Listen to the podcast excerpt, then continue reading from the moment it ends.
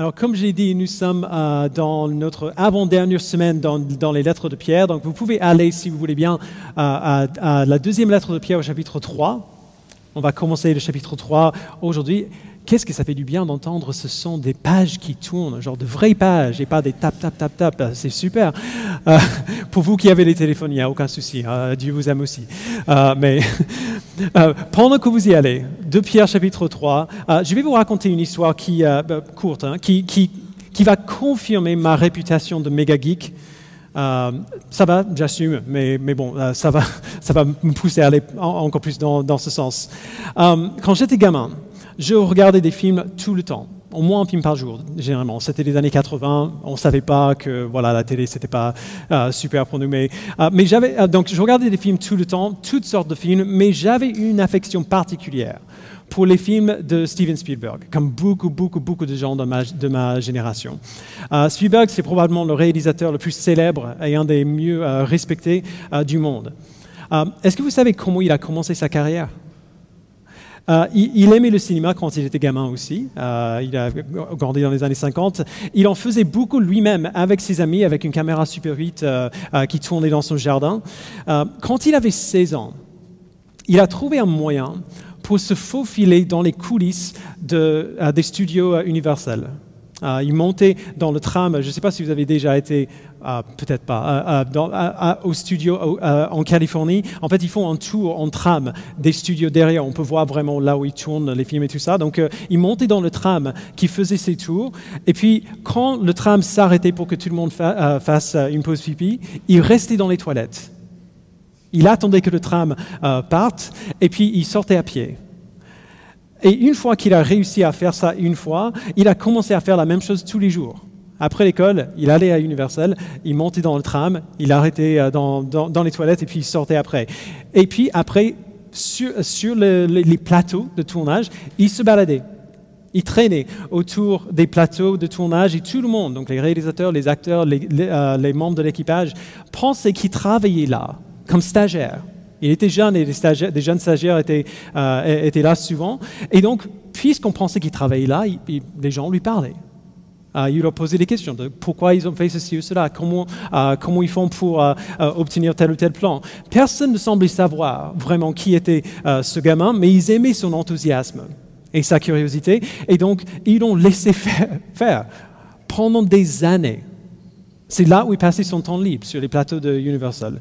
Quand il avait 19 ans, donc trois ans plus tard, le président, de, de, les présidents de, Universal Television, celui qui faisait euh, les séries, euh, qui avait un peu pris, euh, qu'il avait un peu pris sous ses ailes après avoir vu les petits films qu'il avait fait avec ses, ses amis, il lui a demandé s'il voulait tenter sa chance et réaliser un épisode d'une série qu'il produisait. Et puis, une fois qu'il a vu que c'était vachement bien réussi, il lui a proposé d'autres et d'autres encore. Et puis un film, euh, Duel, qui est en gros Les Dents de la Mer, mais avec un camion plutôt qu'un requin. Il est génial. Si vous, si vous avez l'occasion de le voir, il est super. Euh, bref, Spielberg ne fait que ça depuis. Bizarrement, cette histoire-là, de comment il a commencé sa carrière, c'est un peu similaire à ce que Pierre veut nous raconter à la fin de sa lettre. Vous verrez ce que je veux dire plus tard, on va, on va y revenir. Au chapitre 1 de cette lettre, si vous vous en souvenez bien, Pierre rappelle à ses lecteurs qu'en Christ, Dieu nous a donné tout ce qui est nécessaire à la vie et à la piété, tout ce qu'il nous faut pour vivre pour Christ, euh, euh, tout, ce qu'il nous faut euh, pour ressembler à Christ, on l'a déjà maintenant. Alors, parce que nous avons déjà tout ce qu'il nous faut, nous sommes appelés à confirmer notre appel et notre élection, à montrer par nos vies la foi que Dieu nous a donnée. Donc, il donne à ses lecteurs des raisons pour lesquelles euh, nous pouvons croire à ce que lui et les apôtres euh, ont, enseigné dans le livre des Actes, dans les lettres diverses et variées. Ils disent parce que euh, les apôtres sont des témoins de la majesté de Christ et ils ont vu de leurs propres yeux les prophéties de l'Ancien Testament s'accomplir en lui. Par contraste, au chapitre 2, Pierre rappelle à ses lecteurs que les faux enseignants viendront dans l'Église en prêchant des doctrines qui sont contraires à l'Évangile et qui feront du mal à l'Église. Et il est très explicite concernant pourquoi nous devrions éviter de tels, euh, enseignants. Et en même temps, pourquoi nous n'avons pas besoin de nous inquiéter, parce que Dieu sait protéger son Église euh, des mensonges. Alors maintenant, au chapitre 3, Pierre va revenir à l'enseignement de vrais prophètes et des apôtres. Et il fait probablement cela euh, pour soulager euh, une crainte dans les esprits euh, de ses lecteurs, provoquée par les faux enseignants qu'il a mentionnés juste avant. En réponse à cette crainte, Pierre va nous dire ce qui est vraiment vrai. Et il va réaffirmer notre espérance très spécifique dans le retour de Christ. Alors on va, on va, commencer à lire notre texte à partir du verset 1 et on va vraiment le prendre petit à petit parce que Pierre dit beaucoup de choses ici. Donc lisons ensemble à partir du verset 1. Il dit, euh, bien-aimé, voici déjà la deuxième lettre que je vous écris. Dans l'une et dans l'autre, je fais appel à vos souvenirs pour éveiller en vous une saine intelligence. Alors arrêtons là. Pierre a déjà dit ça au chapitre 1. Je ne sais pas si vous vous en souvenez. Euh, il, a déjà dit qu'il dit ce qu'il dit là pour éveiller nos esprits, pour, pour que nous restions éveillés. Il n'arrête pas de revenir sur ces mêmes sujets parce qu'il veut que les gens qui l'écoutent se souviennent des choses essentielles qu'il leur a dites. Au chapitre 1, il nous a donné ce survol formidable de l'évangile, de ce que Christ a fait pour nous, ce qu'il a fait en nous. Et maintenant, il nous donne un rappel très spécifique de notre espérance très spécifique, quelque chose sur lequel nous pouvons fixer nos regards dans des moments de doute. Euh, donc il dit, verset 2, je vous écris pour éveiller en vous une saine intelligence, afin que vous vous rappeliez les paroles prononcées autrefois par les saints prophètes, ainsi que le commandement du Seigneur et Sauveur enseigné par vos apôtres. Alors Pierre veut que ses lecteurs se rappellent spécifiquement de deux choses qu'il dit ici. D'abord, il veut qu'on se souvienne des paroles prononcées autrefois par les saints prophètes. certaines de ces prophéties, on les a déjà vues il y a quelques semaines. Euh, euh, on a parlé des multiples prophéties qui ont prédit la venue euh, de Jésus-Christ et ce qu'il ferait. Ces prophéties ont été accomplies devant Pierre, devant les apôtres et devant d'autres témoins aussi. Il est vraiment important qu'on n'oublie pas cela, que ce que Dieu a dit, c'est réalisé que ce que Dieu a dit à propos du Messie, ce qu'il a prédit des, centaines d'années auparavant, euh, ces choses se sont passées comme Dieu a dit. Mais il y a d'autres prophéties aussi qui parlent des choses qui ne se sont pas encore passées. Et c'est vers ces prophéties que Pierre va se tourner euh, un peu plus tard dans ce texte. On va, on va en venir dans un instant. Donc, euh, souvenons-nous des, prophéties prononcées par les prophètes. Deuxièmement, il veut qu'on se souvienne que c'est, euh, il veut, qu'on se souvienne euh, du commandement du Seigneur et Sauveur enseigné par vos apôtres. Alors Jésus a donné beaucoup de, commandements dans les évangiles et les apôtres ont, donné beaucoup de commandements aussi. De quel commandement spécifique est-ce qu'il parle ici? Il parle de, ah, bah, genre, du commandement le commandement, l'appel de l'évangile. À, la fin du, euh, de, de Actes chapitre 2, après la prédication magnifique que Pierre donne à la foule, euh, euh, nous lisons, donc c'est Actes chapitre 2, verset 37. Après avoir entendu ce discours, ils, donc la foule, ils eurent le cœur, le cœur vivement touché et dirent à Pierre et aux autres apôtres, Frères, que ferons-nous? Pierre leur dit, Changez d'attitude et que chacun de vous soit baptisé au nom de Jésus-Christ pour le pardon de vos péchés, et vous recevrez le don du Saint-Esprit. En effet, la promesse est pour vous, pour vos enfants, pour tous ceux qui sont au loin, en aussi grand nombre que le Seigneur notre Dieu les appellera. L'apôtre Paul euh, exprime la même chose d'une autre manière dans sa deuxième lettre aux Corinthiens. Donc de Corinthiens 5, verset 20, il dit, nous supplions au nom de Christ, soyez réconciliés avec Dieu. En effet, celui qui n'a pas connu le péché, donc Jésus, Dieu l'a fait devenir péché pour nous, afin qu'en lui nous devenions justice de Dieu. Alors voilà le commandement dont il faut nous souvenir. Repentez-vous de vos péchés, placez votre foi en Christ et soyez réconciliés avec Dieu. La question, c'est pourquoi est-ce qu'on a besoin de nous souvenir de ces choses euh, euh, Pourquoi est-ce qu'on a besoin de se souvenir euh, de, ce commandement fondamental et des prédictions des prophètes? Pierre le dit au verset 3. Il dit Sachez avant tout que dans les derniers jours viendront des moqueurs pleins de railleries. Ces hommes vivront en suivant leurs propres désirs. Alors, il ne dit pas tout dans ce verset, mais il commence au verset 3. Les, moqueurs dont il parle ici sont probablement les faux enseignants. euh, dont il a parlé au chapitre 2. Euh, ces gens qui disent des choses qui sont contraires à la saine doctrine et qui vivent des vies qui sont clairement pas en accord avec ce que Dieu ordonne. Il dit que ces gens viendront en partageant euh, de fausses images, de fausses informations sur ce qui est vrai. Ils tordront les Écritures et ils suivront leurs péchés sans retenue. Et en faisant ainsi, ils attireront d'autres gens à les suivre dans leurs péchés et ils convaincront d'autres à ne pas croire à ce que dit la Bible. Donc ça, ça en quelques mots, c'est ce qu'on a vu au chapitre 2. Et maintenant, Pierre donne un exemple du type de choses que ces gens vont dire. Et ça devrait nous surprendre un petit peu, parce que ce n'est rien de choquant. Ce n'est rien d'horrible, euh, on dirait en tout cas. C'est le genre de choses qu'on entend souvent et même qu'on dit parfois. Verset 4. Ils diront, où est la promesse de son retour? En effet, depuis, que nos ancêtres sont morts, tout, reste dans le même état, euh, tout, reste dans le même état qu'au début de la création. Vous avez déjà dit quelque chose de similaire? Si on est honnête, la réponse est probablement oui. On lit la Bible et on voit Jésus dire des choses comme Voici, je, viens bientôt dans Apocalypse 22. Euh, et on se dit, bah, vraiment? Il a dit ça il y a 2000 ans quand même. Bientôt, ça dure combien de temps? C'est un argument vraiment difficile à surmonter, parce que 2000 ans, c'est long.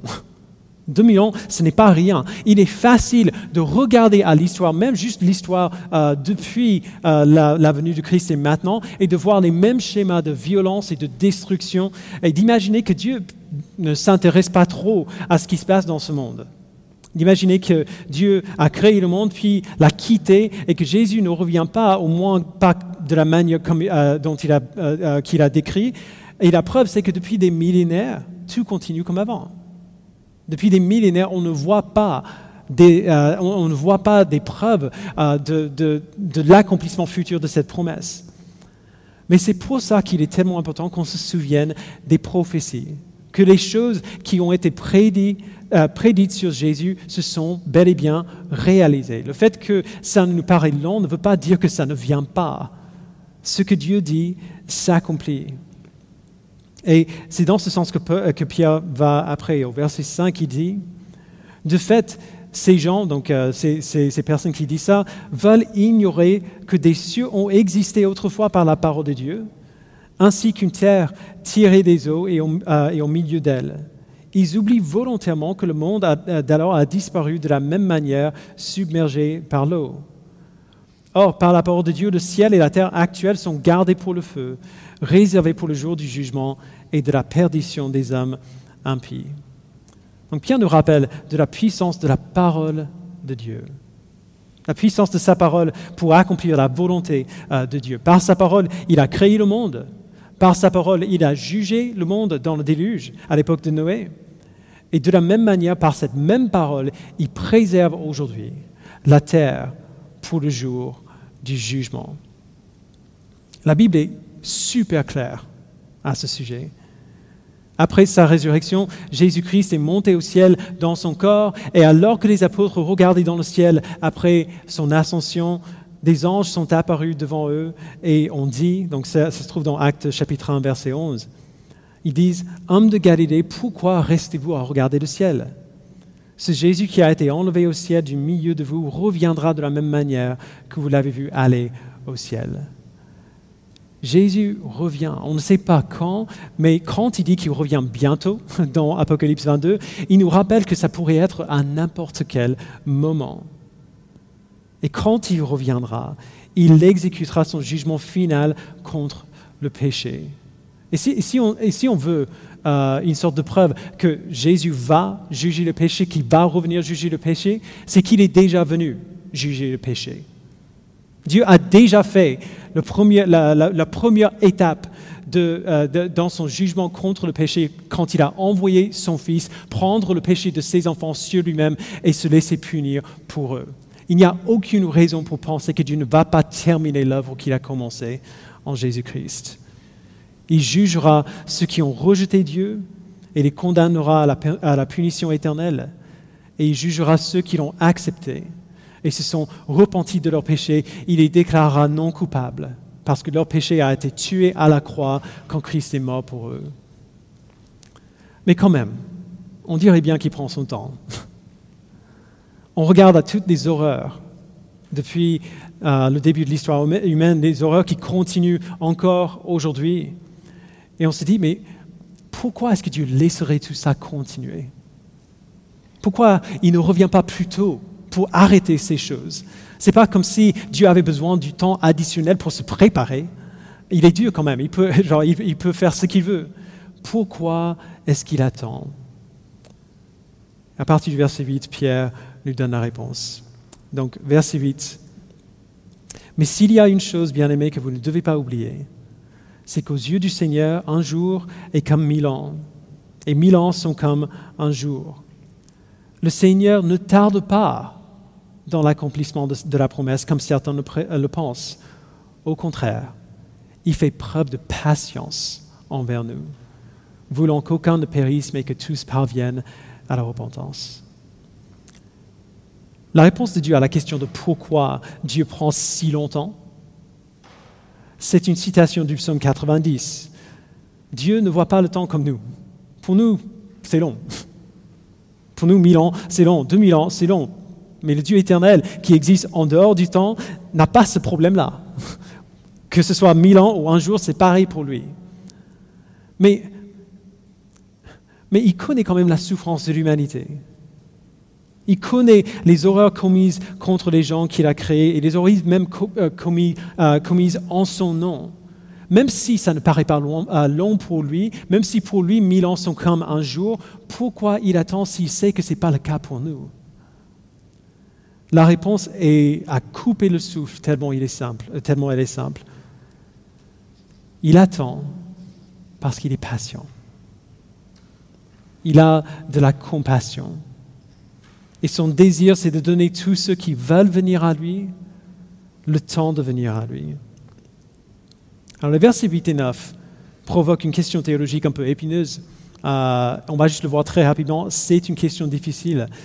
Certaines personnes disent que ces versets enseignent ce qu'on appelle l'universalisme. L'universalisme, c'est une fausse doctrine qui dit que Dieu ne punira personne pour leurs péchés, mais que tous iront au paradis, que ce soit dans cette vie, soit dans la vie, ou, alors dans la vie à venir, il amènera tous à la repentance. La Bible est claire que cela n'est pas le cas, euh, qu'après la mort, il n'y a pas de deuxième chance. Et Hébreu 9, 27 dit qu'il est réservé aux êtres humains de mourir une seule fois, après quoi vient le jugement. Mais ces gens qui disent le contraire argumentent ainsi, en partie en tout cas, à cause des textes comme celui-ci. Pierre dit que Dieu ne veut qu'aucun ne périsse, mais que tous parviennent à la repentance.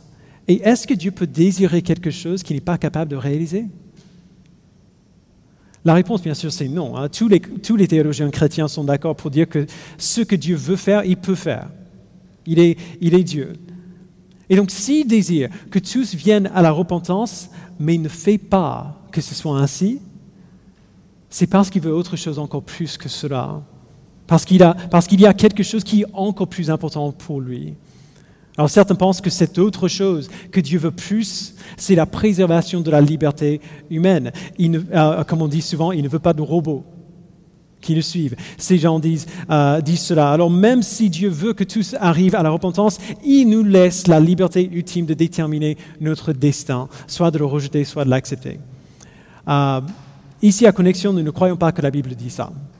Ce que nous voyons clairement articulé dans la totalité de l'histoire biblique, non pas dans un seul passage, mais dans toute la Bible, c'est que le désir ultime de Dieu, la chose qui veut plus que la repentance de tous, c'est de montrer toute la gamme de sa gloire.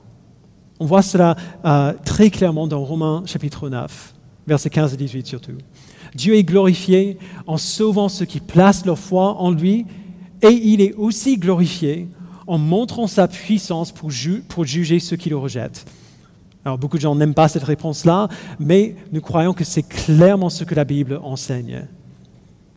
Peu importe de quel côté on se penche, Pierre, parle du désir euh, euh, de Dieu que tous parviennent à la repentance afin de nous rappeler que Dieu donne bel et bien son invitation à se repentir et à être sauvé à chaque être humain. Son désir que tout soit sauvé, c'est une expression vraie et honnête de sa bienveillance parmi les hommes, comme les anges ont chanté à la naissance de Christ.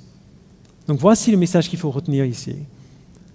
Tant que cette période présente de l'histoire continue, il reste toujours la possibilité de se tourner vers Dieu. Tous ceux qui viendront, viendront certainement. Parce que Dieu leur donnera le désir de venir et il leur donnera le temps de venir. Alors, laissez-moi dire quelque chose spécifiquement à vous qui euh, entendez ces prophéties du retour de Christ et, du jugement qui vient et qui avez peut-être peur que vos proches, vos amis, vos parents, vos frères et sœurs n'auront pas le temps. Genre, vous voyez le temps qui coule euh, dans, dans, leur vie, vous voyez tout le temps qui gâche à, rejeter Jésus-Christ encore et encore et encore et encore, et on se dit, mais il n'y a pas beaucoup de temps qui reste. Si c'est vous, soulignez bien les versets 8 et 9. Écrivez-les, imprimez-les euh, imprimez et collez-les sur votre mur, mémorisez-les. Pierre nous rappelle ici que nous ne savons pas ce qui se passera dans la vie de nos proches. Nous ne savons pas ce que Dieu va faire dans leur vie, mais on sait que Dieu est patient. On sait qu'il prend son temps pour nous donner le temps. Alors tant qu'on est toujours là, dans cette vie, ce n'est pas trop tard même sur notre lit de mort, Dieu peut nous convertir. Ce n'est pas trop tard tant qu'on est encore vivant. Alors, ne perdons pas espoir. On a vu que, que Dieu prend son temps parce qu'il est patient avec nous. Et dans sa patience, il donne aux êtres humains le temps de se repentir et d'être sauvés. Mais la patience de Dieu ne devrait pas nous pousser à, à, à l'oisiveté, elle ne devrait pas nous pousser à dire Dieu ne revient pas dans les jours, dans les jours à venir. La preuve, ça fait 2000 ans qu'on attend. Et donc, on peut attendre quand même pour vivre pour lui. Je ferai ce que je veux d'abord et puis je viendrai à Christ. Pierre dit au verset 10, Le jour du Seigneur viendra comme un voleur dans la nuit. Autrement dit, à un moment où on ne s'y attend pas. Ce jour-là, le ciel disparaîtra avec fracas les éléments embrasés se euh, désagrégeront et la terre et les œuvres qu'elle contient sera brûlée. Voici un verset vraiment difficile à traduire. Euh, certaines traductions, y compris le second 21 qu'on a ici, disent que la terre et ses œuvres seront brûlées. Euh, ces traductions disent cela parce que certains manuscrits en grec le disent ainsi. Mais les manuscrits les plus anciens, les plus contemporains à l'apôtre Pierre, disent que la terre et les œuvres qu'elle contient seront exposées ou mises à découvert. Il y a deux écoles ici, selon la traduction qu'on préfère. Ceux qui préfèrent brûler disent qu'au retour de Christ, il va détruire la terre et en créer une nouvelle. Ceux qui préfèrent mise à découvert croient qu'au retour de Christ, il transformera la terre la renouvellera pour faire venir à la surface le péché et tous ses effets et pour juger ce péché à ce moment-là. Je ne vous tiens pas, euh, en suspense, euh, cette deuxième lecture est meilleure. Euh, la Bible du semeur traduit mieux euh, ce verset même en disant, euh, en ce jour-là, le, ciel disparaîtra dans un fracas terrifiant, les astres, les astres embrasés se désagrégeront et la terre se trouvera jugée avec tout ce qui a été fait sur elle. Vous vous souvenez de ce que Pierre a dit au chapitre 1 de sa première lettre, quand il a donné l'image de l'or qui est purifié dans le feu? On chauffe l'or, les impuretés montent à la surface et on enlève ces impuretés-là. C'est ça l'idée derrière ces images de destruction qu'on voit dans ce chapitre. Il ne, s'agit pas d'une destruction totale, mais, presque comme une démolition qui fait monter à la surface les impuretés afin que Dieu les enlève et, et, qu'il fasse une rénovation de ce qui est déjà là. Et on ne préfère pas cette traduction seulement parce que les manuscrits les plus anciens disent cela. On préfère cette traduction aussi et surtout parce que le reste de la Bible va aussi dans ce sens. Il y a plusieurs prophéties de l'Ancien Testament qui parlent de la terre qui sera renouvelée plutôt que détruite.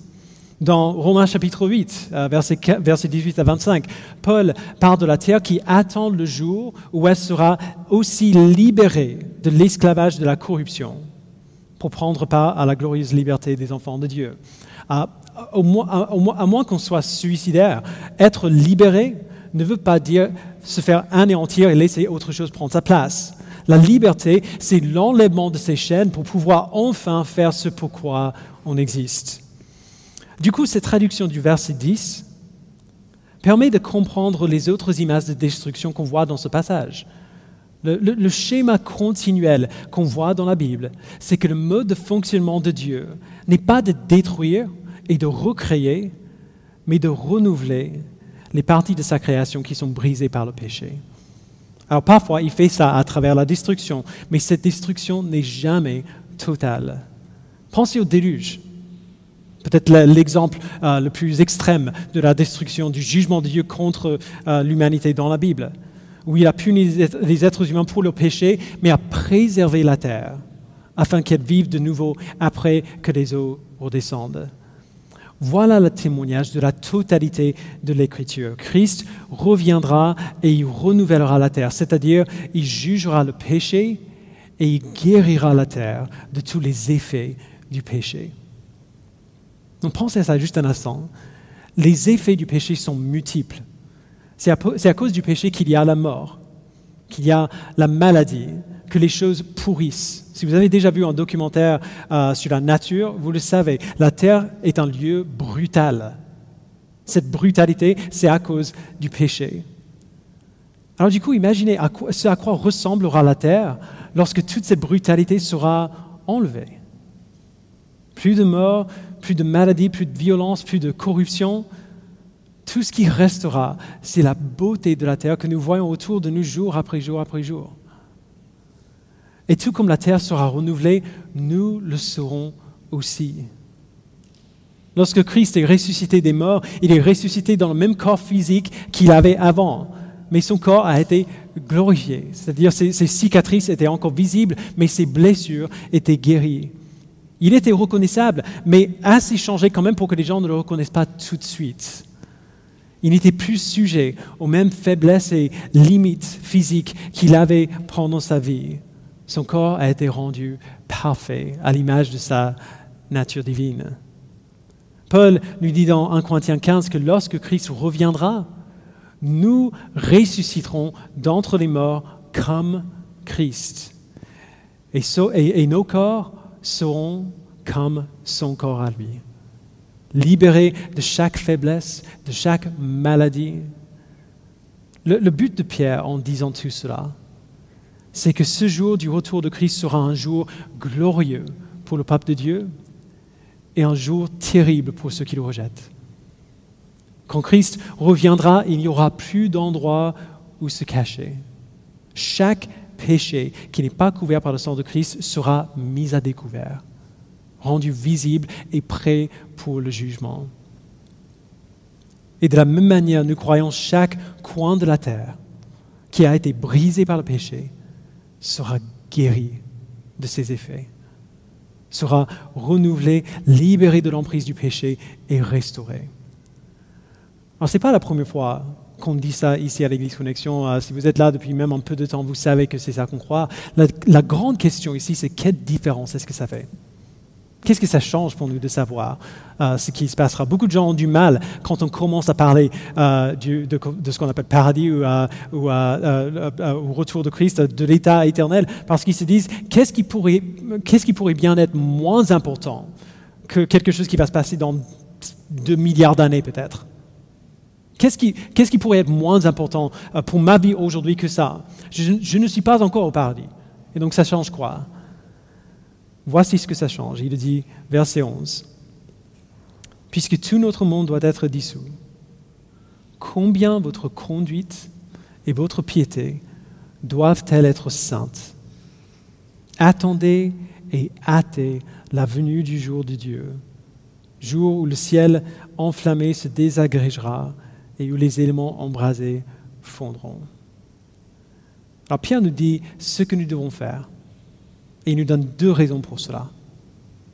Il dit que puisque ce jour vient, nous, devons vivre des vies de sainteté, de piété. Nous devrions mettre à mort notre péché et grandir en obéissance à Dieu. Comme on, a vu, euh, comme on a vu au chapitre 1, versets 5 à 7, euh, nous devrions faire tous nos efforts pour ajouter à notre foi la qualité morale, à la qualité morale la connaissance, à la connaissance la maîtrise de soi, la maîtrise de soi la persévérance, à la persévérance la piété, à la piété l'amitié fraternelle, l'amitié fraternelle l'amour. On a du travail. Nous devrions grandir pour ressembler à Christ dans son caractère, dans ses pensées, dans la manière dont il a vécu sa vie. Et pourquoi? Parce que c'est comme ça qu'on vivra pour toujours. C'est ça qui nous attend. C'est comme cela que nous allons passer l'éternité, libérés du péché, capables de nous réjouir de la présence de Dieu et de le glorifier pour toujours, de l'aimer et d'être comme lui, de lui ressembler. C'est à cela que notre vie éternelle ressemblera. Alors du coup, si c'est ça qui nous attend, pourquoi voudrions-nous attendre pour commencer cette vie? Quel sens est-ce que ça fait? Si on sait que c'est comme ça que nous allons passer que, nous allons passer l'éternité, des millions et des millions et des millions d'années, pourquoi voudrions-nous attendre que ça commence? Vous vous rappelez de l'histoire que j'ai racontée au début sur euh, Spielberg? Comment il voulait tellement être réalisateur qu'il s'est faufilé dans les coulisses à Universal et a fait semblant qu'il travaillait pour les studios en apprenant comment faire jusqu'à ce que les gens le connaissent et lui proposent une opportunité pour tenter sa chance. Il est facile de comprendre pourquoi il a fait ça. Il a fait parce qu'il voulait réaliser des films et parce qu'il était convaincu qu'un jour, par quelques moyens, c'est ce qu'il ferait. Alors il ne voulait pas attendre que ce jour-là arrive. Il a commencé à vivre comme s'il y était déjà, comme si c'était déjà son métier, déjà son travail. Du coup, quand l'opportunité de réaliser des films est enfin arrivée, il était prêt. Voilà le type d'enthousiasme et même de, proactivité que nous sommes appelés à avoir en ce qui concerne l'obéissance au commandement de Dieu. Voilà l'attitude que nous sommes censés avoir à l'égard de la sainteté, de la ressemblance à Christ dans notre, attitude, dans nos pensées, dans nos actions. Nous savons où nous allons. Nous savons ce qui nous attend. Nous savons où nous passerons l'éternité et ce qu'on fera. Et c'est encore plus glorieux, encore plus stimulant et motivant que quoi que ce soit que nous pourrions faire par nous-mêmes. Et donc, pourquoi ne voudrions-nous pas commencer aussi rapidement que possible à vivre comme ça. Voyez, maintenant que nous sommes en Christ et que nous savons quelle est notre, euh, notre espérance, nous ne vivons plus en fonction du présent qui nous entoure, mais en fonction de l'avenir qui nous attend. Nous vivons, nous vivons en quelque sorte avec un pied dans le présent et un pied dans l'avenir. La puissance par laquelle Dieu jugera le péché et renouvellera l'univers, c'est la même puissance par laquelle il nous permet de lui obéir aujourd'hui. Un jour, Christ reviendra, renouvellera la terre et nous renouvellera. Et sur cette terre renouvelée, nous passerons l'éternité à vivre sans péché, en ressemblance à notre Sauveur Jésus-Christ. Et du coup, puisque c'est cela notre espérance, nous vivons en fonction de cette espérance aujourd'hui. La deuxième raison pour laquelle nous devrions vivre ainsi se trouve dans l'explication de ce que Pierre entend quand il dit que si nous vivons, euh, si nous vivons des vies sans tâche et irréprochables, nous attendons et hâtons la venue du jour de Dieu. Pour dire très simplement, en vivant des vies ainsi, nous avons un impact réel sur, le planning, sur le timing du retour de Dieu. Alors bien sûr, Dieu a fixé le jour du retour de Christ avant même d'avoir créé le monde.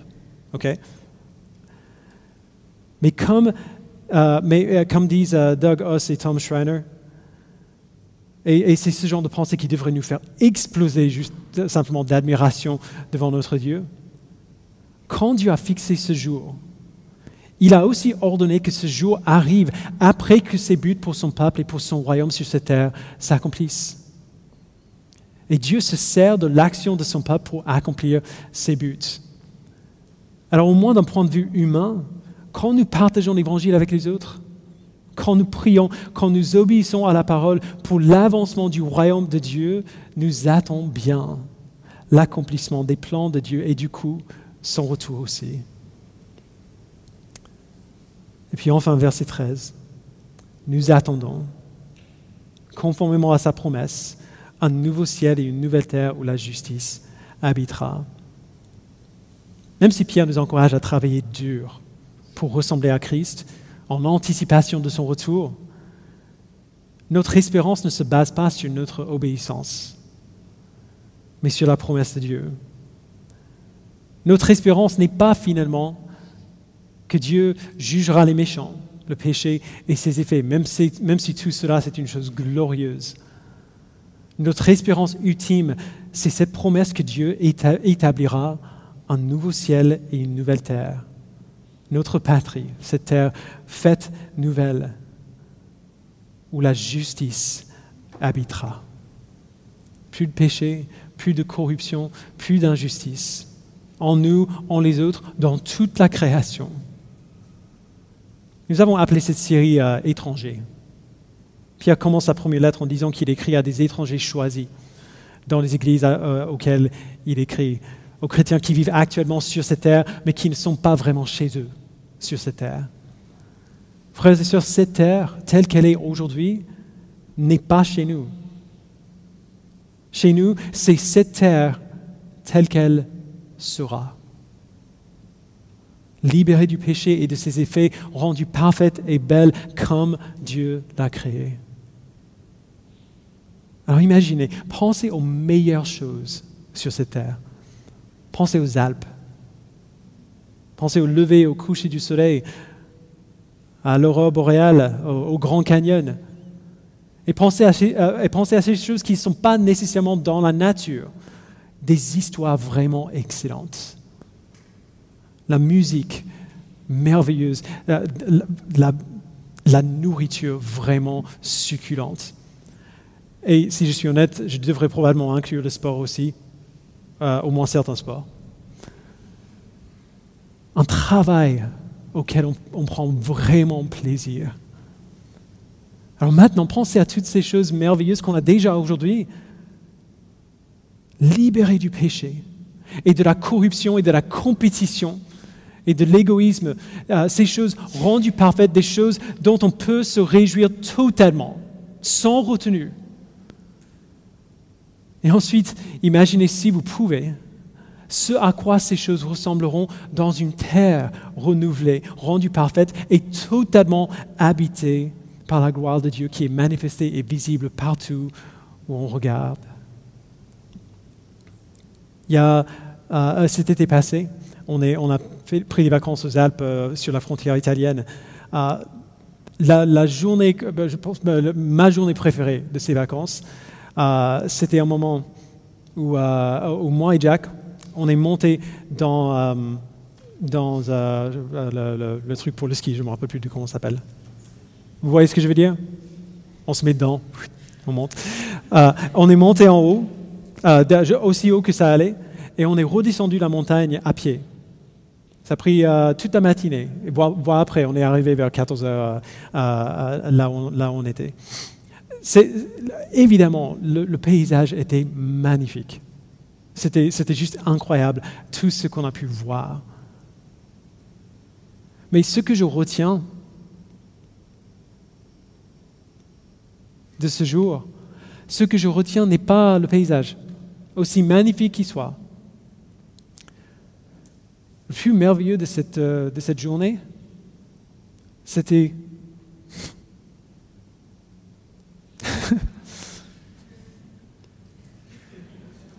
C'était le temps que j'ai passé avec lui. C'était de voir ces choses qui étaient extraordinaires, les voir ensemble avec lui. C'est cela, le centre de notre espérance. Le centre de notre espérance n'est pas le renouvellement de la terre, n'est pas le, le, renouvellement de notre corps, n'est pas toutes les choses dont on va prendre plaisir au paradis le centre de notre espérance, c'est qu'on aura, qu'on pourra se réjouir de toutes ces choses avec lui. Et que toutes ces choses, on pourra y prendre plaisir. Encore plus parce, qu'on parce, qu'on- parce que par ces choses, on le voit plus clairement. Et maintenant, imaginez que ces choses ne se terminent jamais. C'est ça la vie éternelle qui nous est promise. La vie éternelle n'est pas une prolongation de, notre durée de vie. Quand on a reçu Christ, on n'a pas reçu plus de temps à vivre. Tout le monde vivra pour toujours. Ce qu'on a reçu avec Christ, c'est la promesse que nous vivrons avec lui. C'est une question de, de la qualité du temps, pas de la durée. Ce qui fera que le paradis soit le paradis, c'est que Dieu y sera. Et nous le verrons. Et toutes les autres choses qu'on y verra, qu'on aimera, on aimera davantage. Parce qu'elles nous permettront de nous réjouir plus en lui. Frères et sœurs, puisque toutes ces choses arrivent, combien votre conduite et votre piété doivent-elles être saintes? Attendez et hâtez la venue du jour de Dieu. Je vous invite à, prier.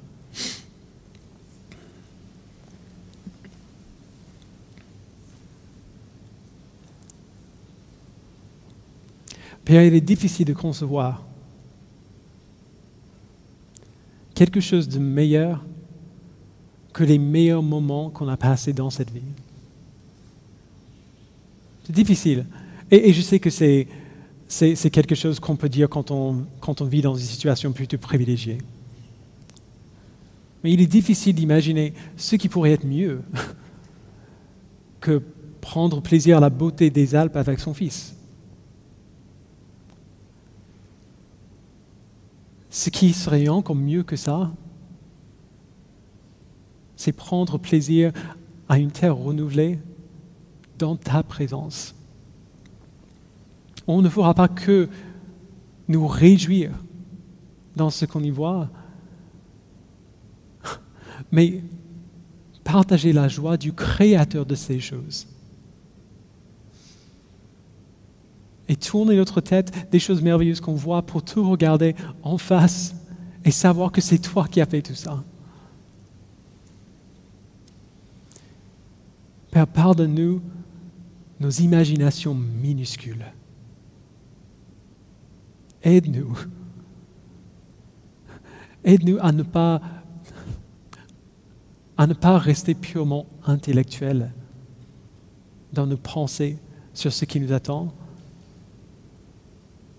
mais aide-nous à avoir la créativité pour imaginer, même si ce qu'on imagine n'est pas tout à fait ce que ce sera, donne-nous des imaginations gigantesques pour anticiper le jour de ton retour, pour avoir hâte que tu reviennes et pour nous motiver à la sainteté, pour nous motiver à vivre pour toi afin d'hâter ton retour. Père, donne-nous de vivre pour toi, non pas pour recevoir quelque chose de toi aujourd'hui, mais parce que nous savons que c'est ainsi que nous allons passer toute l'éternité. Merci Père pour cette espérance cette espérance qui n'est pas seulement pour le présent, mais qui nous vient de l'avenir. Euh. Donne-nous, Père, de, de vivre en fonction de l'espérance que nous avons en toi, de garder toujours un pied dans le présent et un pied dans l'avenir, où nous savons que nous passerons l'éternité avec toi. Au nom de ton Fils, nous le prions. Amen.